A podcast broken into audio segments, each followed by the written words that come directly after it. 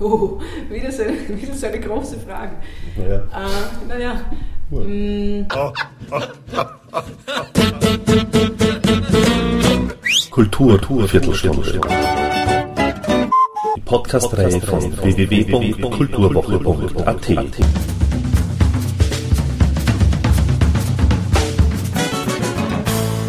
Präsentiert von Manfred Horak. Fünf zeitgenössische Autoren präsentieren fünf grundverschiedene Aspekte zum Phänomen Zorn im gleichnamigen Theaterfestival. Mit Anna-Maria Krasnik habe ich mich zu einem ausführlichen Gespräch im schönen Ambiente des Max-Reinhardt-Seminars getroffen. Was macht dich zornig? Jede Art von unreflektiertem Nein. So. Also das ist für mich so der, auch wieder der kleinste gemeinsame Nenner. Also natürlich kann man über vom, von Verlogenheit, Ungerechtigkeit bis zu politischen Zuständen könnte man täglich vor Wut schreien. Ja, aber Wut und Zorn ist ja was anderes. Das ist völlig anderes. Vor Wut schreien ja. und dann irgendwie in Zorn zur Tat schreiten. Ja. Da müsste man sich vorher 18 Mal überlegen. Wenn ich schaue, wo das, wo das anfängt, also wo, wann, an welchem Punkt sich dieses Gefühl aufbaut, das ein sehr tätiges ja ist und tätliches, dann ist das eigentlich in dem Moment, wo, wo ein Nein mir gegenübersteht, von dem ich weiß, das ist nicht reflektiert. Für das gibt es keinen Grund, außer eben Verlogenheit, Bequemlichkeit, äh, Ideologie, Intoleranz, was auch immer.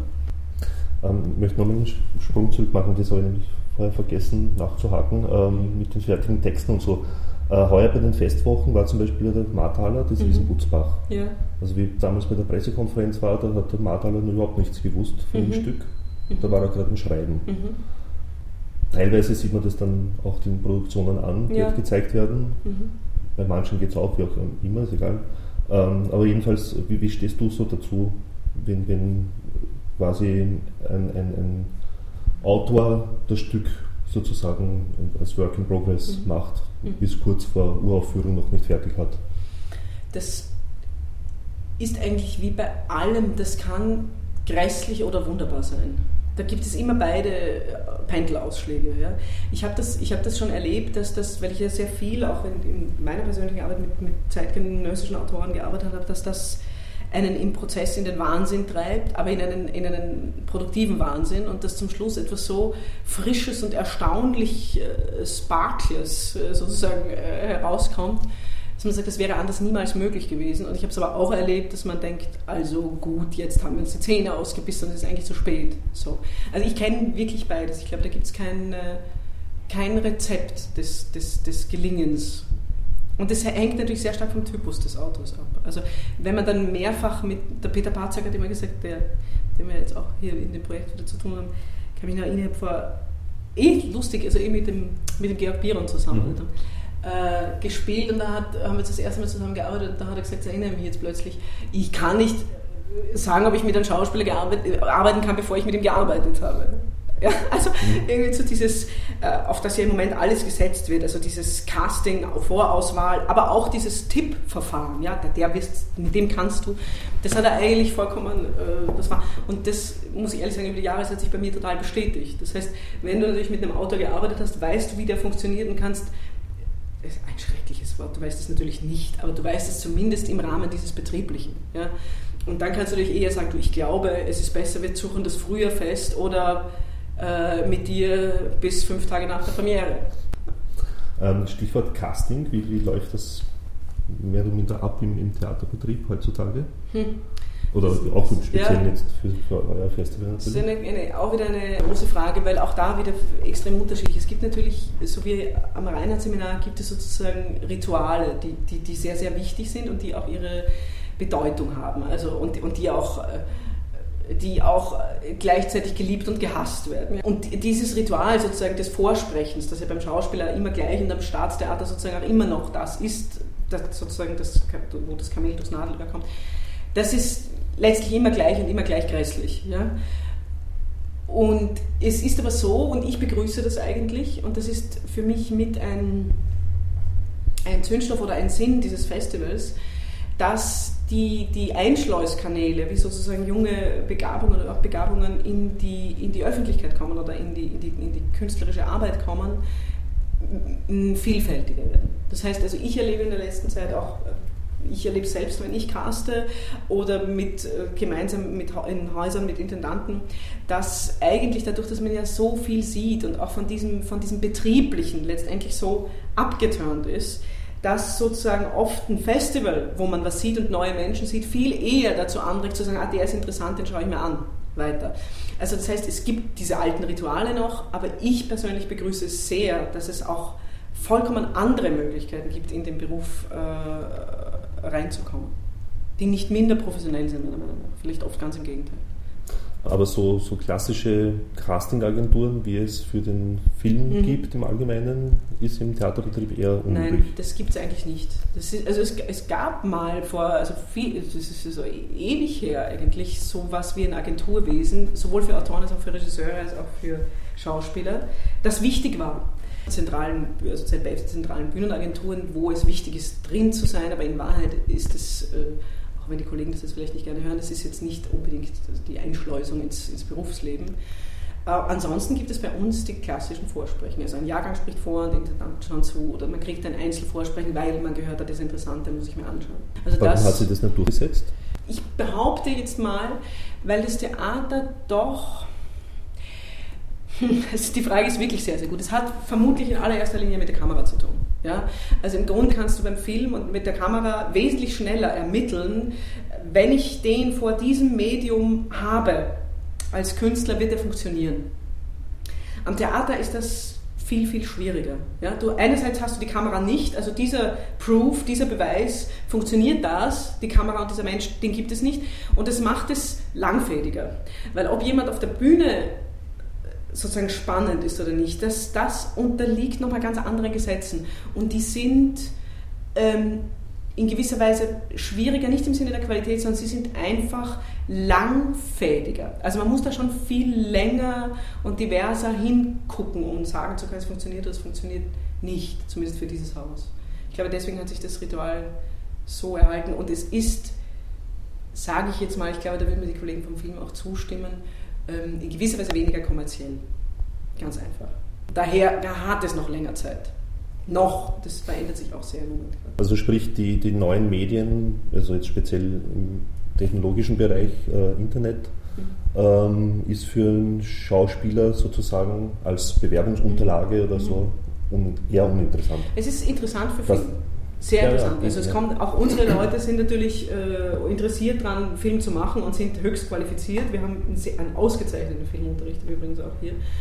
Äh, das ist, äh, und dann läuft es natürlich genauso für den Bühnenschauspieler wie für den, der nie auf der Bühne gestanden hat. Wenn es aber jetzt darum geht, dass ich ein Engagement an einer Bühne will, an einem Haus, dann gelten immer noch äh, die Bühnenregeln. Also es wird kein ernstzunehmender Intendant aufgrund eines, eines, einer DVD sagen, ja, den kaum Teilnehmer. Mhm. Wird nicht passieren. Was erwartet ihr euch? Was, was wollt ihr mit dem Festival? Also auch welches Publikum wollt ihr in erster Linie ansprechen? Mhm. Wir wollen ähm, ein, ein sehr heterogenes Publikum für die Tatsache gewinnen, erstens mal, dass Theater sehr aufregend sein kann.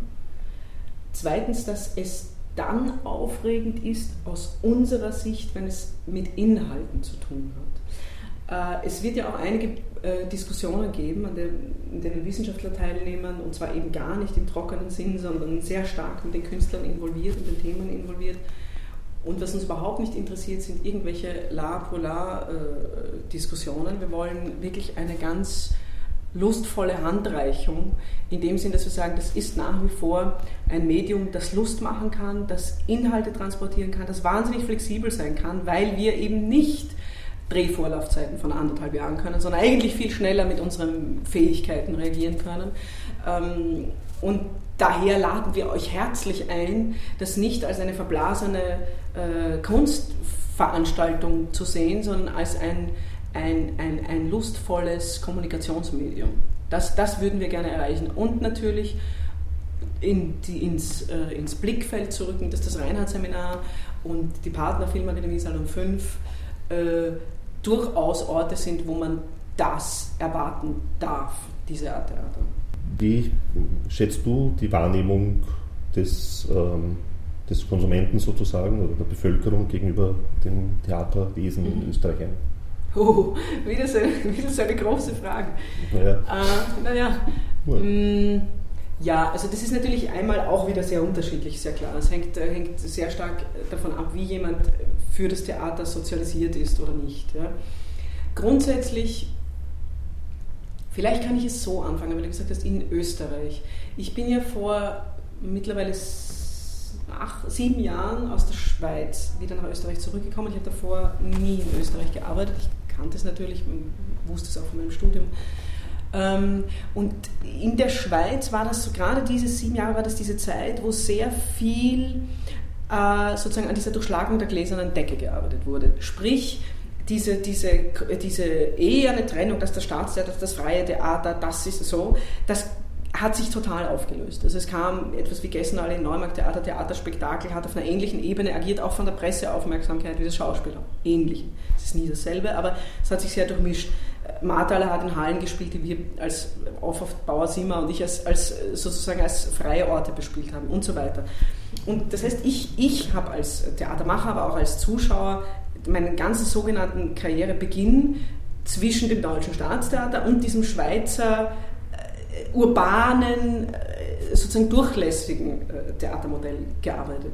Und als ich zurückgekommen bin nach eigentlich zehn Jahren im Ausland war, ich war erstaunt, dass, das hier, dass sich hier nichts verändert hat. Das ist jetzt natürlich ungerecht, wie jeder, der von außen zurückkommt, ungerecht ist.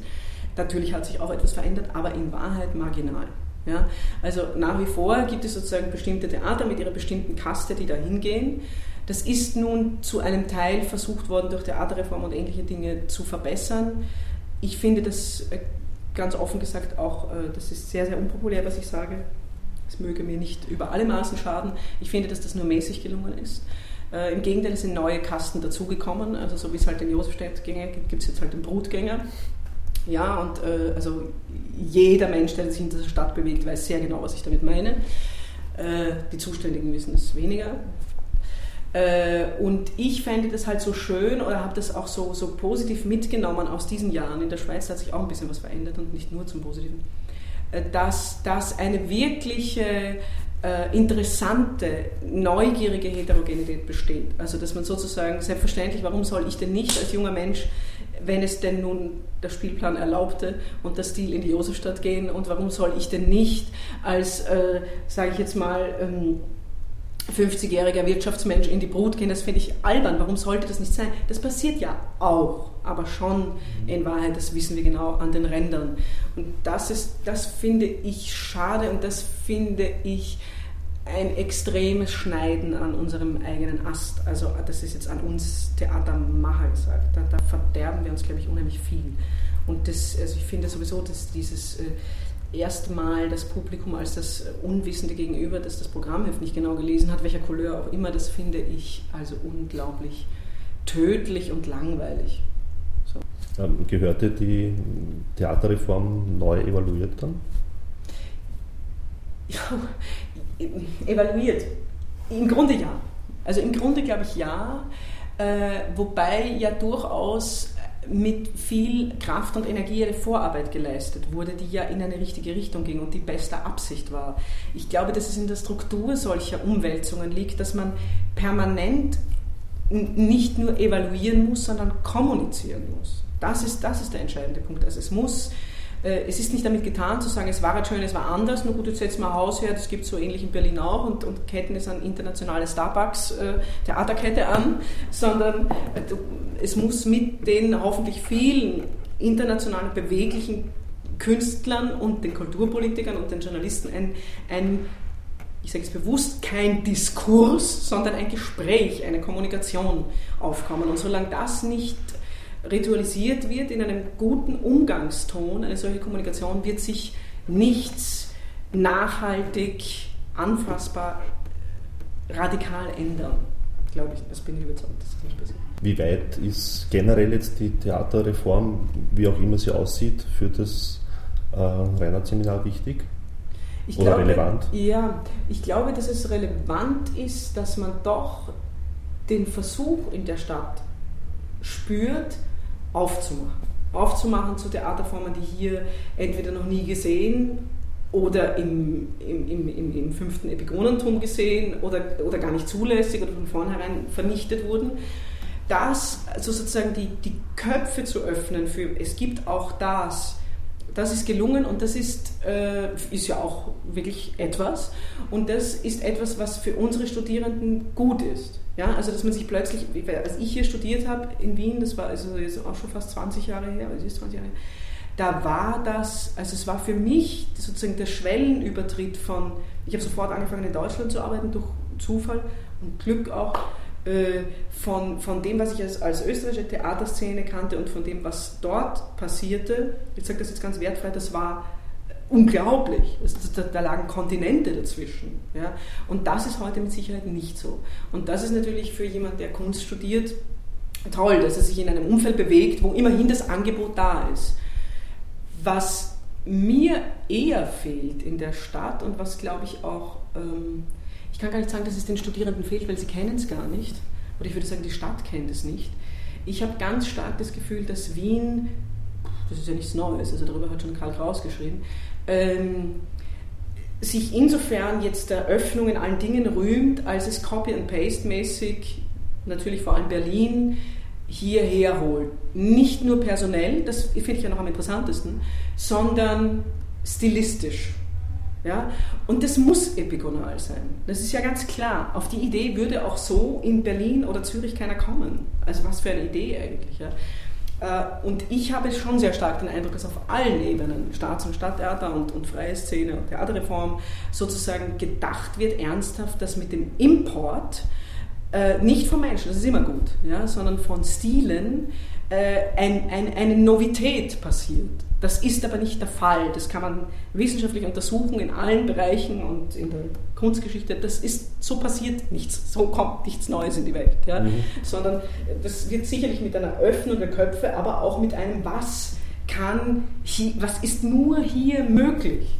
Und jetzt meine ich um Gottes Willen nicht, dass man Liederlieder singen muss, sondern ich rede von einer, wirklich von einer Weltbetrachtung von hier aus. Also was Berlin und auch Zürich mit guten und schlechten Ergebnissen wie immer ja, selbstverständlich tut, findet hier kaum statt und wird eher unter Verdacht gestellt. Wobei, weil du gesagt hast, man muss nicht Wiener Lieder singen, also es gibt das neue Wiener Lied, das ja sehr progressiv ist natürlich. Absolut, ich finde es sowieso, also das ist, äh, das ist einer der innovativsten Bereiche. Das ist überhaupt gar keine Frage. Sie hat mit dem mit Stefan Sterzinger, der bei uns ja auch im Salon auf, äh, aufgetreten ist, lange gesprochen, das ist gar keine Frage, dass in dem Bereich, warum auch immer, ist was gelungen. Also etwas, was einerseits originär neu ist, aber Sprengstoff hat und was daher auch mit dem Publikum funktioniert. Ja? Und auf der anderen Seite ist so traurig, was für ein unglaublich schlechtes Selbstbewusstsein es gibt ja großartige Wiener Theatertraditionen, also, oder österreichische. Und zwar, das waren ja alles auch Österreich-Hasser gleichzeitig, wissen, aber da gibt es ja eine großartige, nachvollziehbare Tradition. Und es gibt, gibt Leute, die im Wissen dieser Tradition aber vollkommen neue Dinge tun. Das sind aber nicht unbedingt die, die hier geliebt werden. Und das ist sehr merkwürdig. Also das ist was typisch Wienerisches, aber auch sehr merkwürdiges. Also das, ich, das Merkwürdige ist dass wirklich das sozusagen das Wiener Lied, oder, also auch überhaupt nicht nur das Wiener Lied, sondern die musikalischen mhm. Bereiche, auch zwischen U und E im besten Sinne, das geht das wesentlich schneller und flexibler als halt mit diesen großen Apparaten. Da bräuchtest du halt eine Presse und eine Kulturpolitik, die mhm. das mit befördert. Vielleicht liegt es auch daran, dass es keine Musikreform gab. Das glaube ich auch. Das, das ist ein wirklich wahres Wort, weil, wie ich schon sagte, die, diese, also eine Reform, eine wirkliche Reform, bis auf die Tatsache, dass es natürlich gut ist, Weichen zu stellen, ja, immer gut, kann nur von unten kommen. Also die kann nur von denen, die es machen, kommen, in aller Unverschämtheit und Ausgefranstheit und, und Indolenz und Radikalität. Nur von da kann sie kommen. Verordnet kann sie nicht werden. Das ist absolut unmöglich. Thank you and good night.